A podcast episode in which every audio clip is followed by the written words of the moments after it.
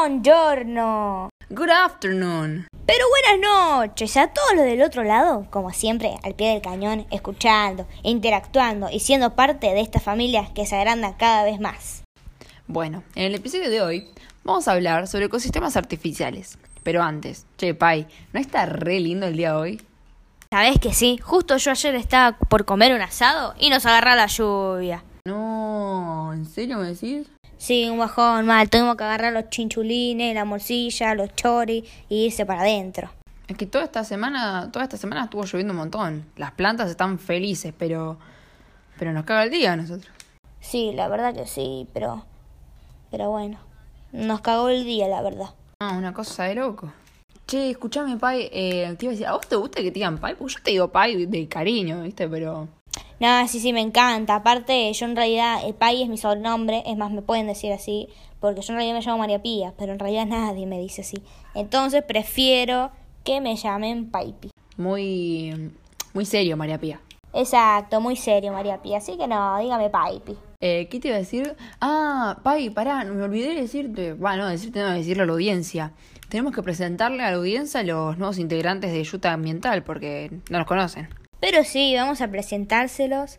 Y estamos. A primera instancia tenemos a Camila, a Sofía, a Lauti, a Audala, Mía, Martina, a mi compañera Lola y yo, Paipi. Somos ocho integrantes en total. Se sumaron seis, pero bueno, eran esenciales. Y, y sí, la verdad que sí. ¿Es su, es su primera experiencia, chicos, en, en un podcast? Sí, sí, sí. Es la primera vez que nos invitan como grupo a ser parte de un podcast. Y mm, aparte nos invitan para hablar sobre un tema bastante importante. Bueno, chicos, todo muy lindo. Estamos felices de que estén acá con Pía, de que sean parte de Yuta Ambiental. Eh, muy lindo el día, muy lindo todo. Pero nada, nos rayamos de tema. Che, Martu, ¿qué es el ecosistema? Un ecosistema está unido por los componentes físicos y biológicos de un hábitat o entorno determinado, además de sus relaciones. Bueno, pero eso es un embole. ¿No me lo puedes explicar en mi idioma?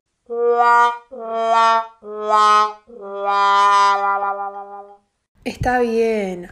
En la naturaleza, un sector del ambiente para estudiar los seres vivos, los componentes físicos y las interacciones que se establecen entre ellos se lo denomina ecosistema. Che, ¿me tiras un ejemplo así lo entiendo mejor? Bueno, mira, tenés tres tipos de componentes. Los seres vivos, o sea, las plantas y animales, que son factores bióticos. El medio físico, como el agua y el suelo, que son factores abióticos. Y las interacciones entre ambos. ¿Ahora entendiste? Sí, ya entendí. Pero, ¿viste que en estos ecosistemas que ustedes dicen, hay dentro de ellos una comunidad de seres vivos? Bueno, pará, les explico. Una comunidad eh, en un ecosistema es como un grupo, un grupo o una población de seres vivos que, nada, lo que hacen es tipo convivir y, y también interactúan entre ellos. Pero, ¿qué es la población? Míralo, te lo explico, por como sé. La población se refiere a que todos los seres vivos del mismo grupo o especie vivan en un área geográfica particular, ¿entendés? O preferís que te lo explique en otras palabras. Mira que no tengo ningún problema en explicarlo. Tranqui, Panchi. Eu, ¿Les puedo tirar un dato? ¿Sabían que los ecosistemas se autorregulan? Esto es re loco porque se autorregulan mediante un conjunto de mecanismos, tipo relaciones, interacciones, retroalimentaciones, selección natural y todas esas cosas que mantienen al ecosistema estable en un equilibrio dinámico. ¿Y si se rompe el equilibrio, qué pasaría? Y mirá, si se rompe el equilibrio, el ecosistema se destruye. Y con el tiempo, el ecosistema puede superar las alteraciones que por causa natural o humana pudieran haberse afectado.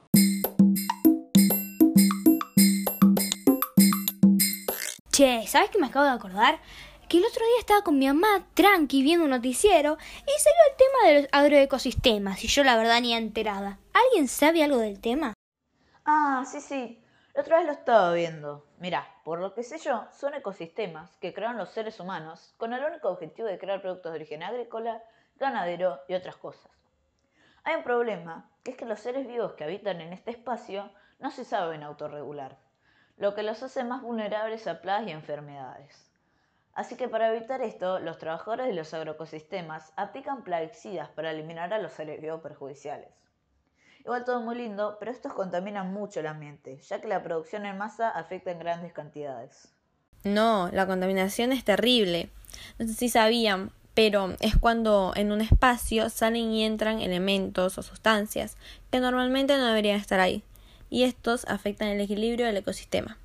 Entonces vieron que les dije en lo de las sustancias o elementos, bueno, estos causan grandes problemas ambientales. Chicos, igual todo bien, pero me parece que si se están olvidando un concepto un poco importante, o sea, si estamos hablando de los agroecosistemas, de las problemáticas que causan esto, tenemos que definir sí o sí lo que es el espacio rural. Uh, sí, importante eso, se me olvidó. Miren, según tengo entendido yo, los espacios rurales se caracterizan por la ausencia de grandes poblaciones. O sea, en Argentina tiene una característica que es de menos de 2.000 habitantes. Es decir, si hay menos de 2.000 habitantes en un espacio, se caracteriza por espacio rural. Esto igual depende del país, claramente. Estos suelen dedicarse a la producción de bienes primarios, como la agricultura, la ganadería. Otra característica que es muy importante, que las viviendas se encuentran a distancias longevas unas de las otras. Es decir, si yo tengo una casa en el medio del campo, voy a encontrar recién el vecino a 400 metros o cosas así. Bueno, nada, tenemos que destacar también que mm, lo que conocemos hoy como espacio rural, tal vez en 50 años o en 20 años, no sé si tanto tiempo, va a cambiar, porque los espacios están en constante cambio. Sí, las problemáticas ambientales son consecuencias bastante perjudiciales sobre los ecosistemas, formadas por acciones humanas generalmente accidentales. Eh, no sé si sabían, pero una de las contaminaciones ambientales más importantes es la del aire. Eh, porque nada, estas generan enfermedades respiratorias, no sé, como el asma, que, que nada, reafectan a, a, la, a la respiración. Y nada, bueno, esos son algunos de los efectos que tiene esta contaminación ambiental. No, pero para retomar el tema, creo que Cami está hablando de las problemáticas, ¿no? Porque hay muchos tipos de problemáticas y estas afectan a dichos ecosistemas. Claro, miren, los ecosistemas agrícolas son sistemas antropogénicos y se preguntarán qué significa antropogénicos, ¿no? Bueno, les voy a explicar en la manera que lo entiendan más rápido, sencillo y con onda, que es lo que se lleva todo a funcionar en la vida al fin y al cabo. Bueno, che, no me quiero desviar el tema, ¿vieron? Si es por mí, quedémonos toda la vida charlando. Volviendo al tema, ¿les copa que se los explique? Y si no les copa, lo lamento. Pero cállate la boca. bueno, escuchen, eso sí. Para, ¿cómo era? Ah, los sistemas antropogénicos. Bueno, a ver, que sean antropogénicos quiere decir que es de origen humano, o sea que los ecosistemas agrícolas son de origen humano. Che, pai, todo bien, ¿no? Pero esto es una papa. No, lo, no creas que solo eso. Mira, escucha. El modelo de producción industrial eh, está como cada vez más criticado. Entonces, eh, nada, se llevó a la ruptura de la relación entre la agricultura, la cultura rural y nada, el entorno físico. ¿Y por qué pasa esto? No es tan complicado realmente. Eh, fue por la causa de la crisis de la agricultura moderna y el abandono de los espacios rurales, nada más. Claro, y como hay mucha intensificación en las actividades agrícolas, Pará, Lauti, ¿puedes explicar qué es la identificación? Por si capaz alguien del otro lado no sabe como yo, ¿viste? No, no, tenés razón. La intensificación es como un aumento de intensidad sobre una cosa. Claro, em, les tiro un ejemplo, la intensificación de los cultivos. Exacto. Bueno, sigo. Como dije, hay mucha intensificación de las actividades agrícolas. Se comprobó en bastantes casos la fuerte transformación del ambiente, el empobrecimiento de los suelos y la aceleración de los procesos irreversibles de erosión. Eso es lo que se viste, pero sé que hay más cosas que influyen. Bueno, ahora vengo yo que sé un poquito más el tema. Aparte de que se afirmó lo dañino que son los fertilizantes, los cuales se utilizan en la agronomía para proteger los cultivos, se han creado problemas eh, en la contaminación de los acuíferos, que son las napas de agua, y de erosión, que es la degradación de los suelos. Y estas generan enfermedades. Justo que sacaste el tema de las problemáticas, me acuerdo que una vez tuve que hacer un trabajo de campo sobre Tandil. Y en este trabajo trabajamos una banda sobre las problemáticas del agua. Me acuerdo que una de estas era por causa de los fertilizantes. Miren, les explico cómo es la cosa. ¿Vieron que existen las napas de agua o acuíferos? Bueno, los cultivos agrónomos están en la superficie de estos.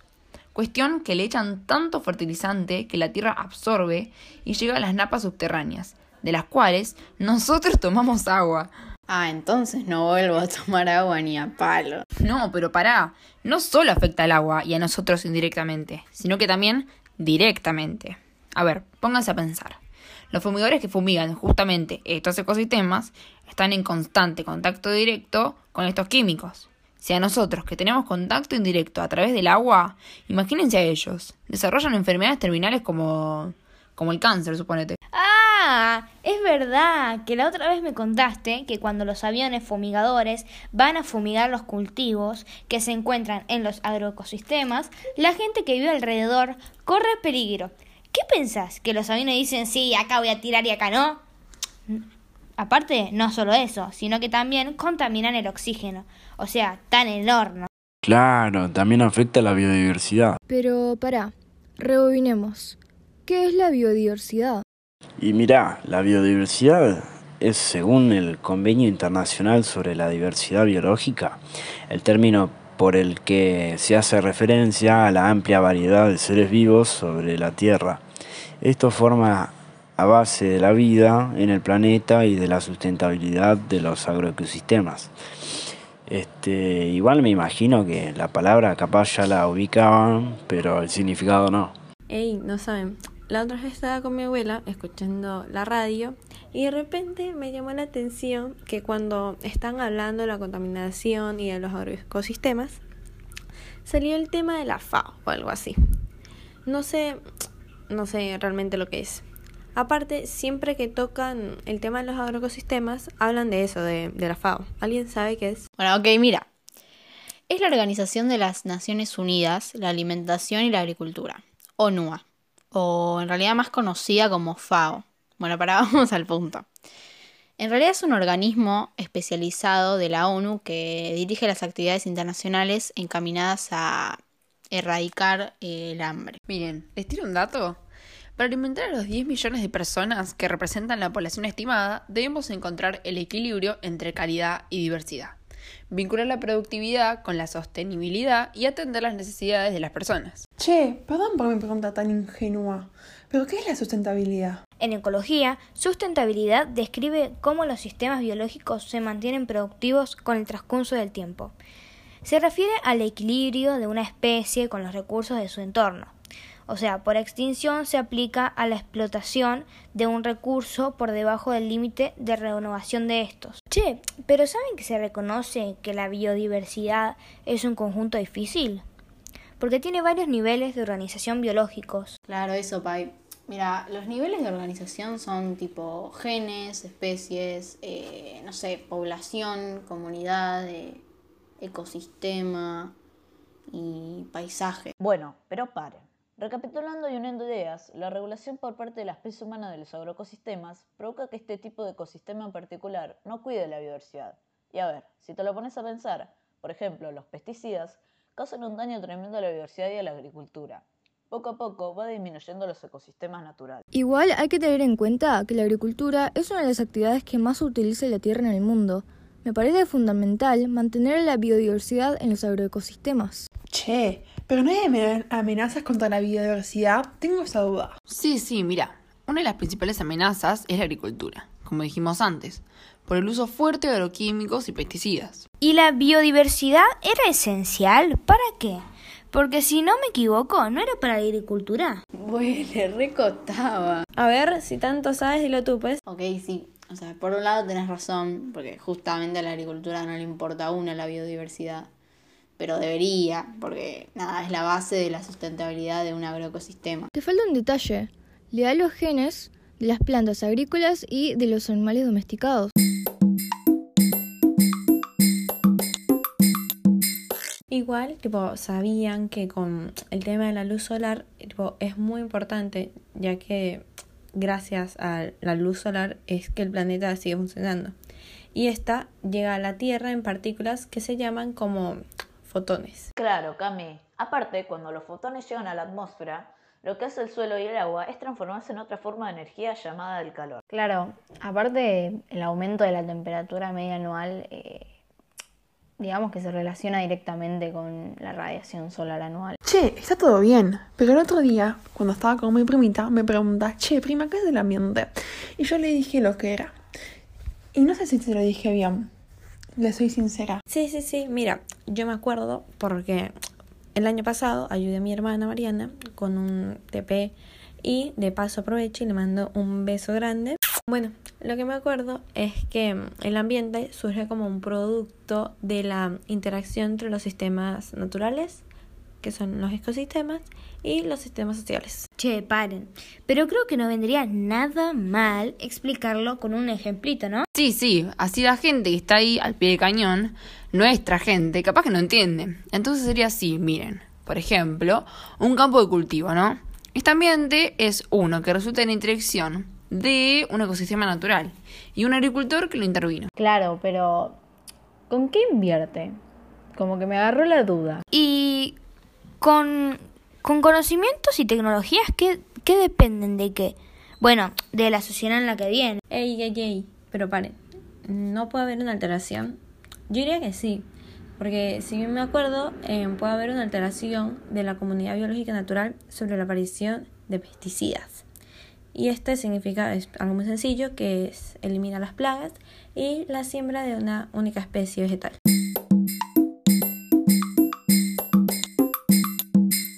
Bueno, che, cambiando de tema, se me viene a la cabeza si las interacciones son importantes, ya que los sistemas sociales y naturales se influencian entre sí. Hay dos relaciones y una es la relación que va desde un ecosistema al sistema. Pero, ¿qué significa? O sea, ¿podés dar algunos ejemplos? Uno de los ejemplos son el cambio de la química del suelo por la aplicación de los fertilizantes o también el cambio de la estructura del suelo mediante el arado, etc. Claro, pero la otra relación es la que va desde el sistema social hacia lo natural. ¿Captan? Sí, sí, y esto se llama relación de impacto. Y se preguntarán, ¿qué explica esto? Bueno, esto implica que toda cultura transforma el entorno natural. Che, Lauti, ¿no te tirás algunos ejemplos? Sí, dale. Miren, un ejemplo es que después de utilizar los materiales de los ecosistemas, los devuelve como basura. Che, ¿y el impacto ambiental cómo lo explicarían? Porque, a ver, yo lo sé, pero los quiero poner a prueba. Ah, sí, claro, cállate la boca. Y mirá, Lo, por lo que yo sé, el impacto ambiental es una alteración que es a causa de los humanos en el medio natural. Pero miren, no puede ser todo positivo, sino que pueden ser tanto positivos como negativos. Claro, pero ahora hablando de, del tema de la, bueno, la tecnología, ¿a ustedes les parece importante este tema? Yo creo que sí, porque la tecnología es importante que a través de cada sociedad intervenga. Y sí, eso te lo dejamos para el próximo podcast. Dale like, suscríbete y activa la campanita de notificaciones para poder seguirnos paso a paso en todo momento. Como siempre, agradecemos que estés donde estés, seguís con nosotros al pie del cañón. Nos vemos en el próximo podcast, acá, en Yuta Ambiental. Yuta mental.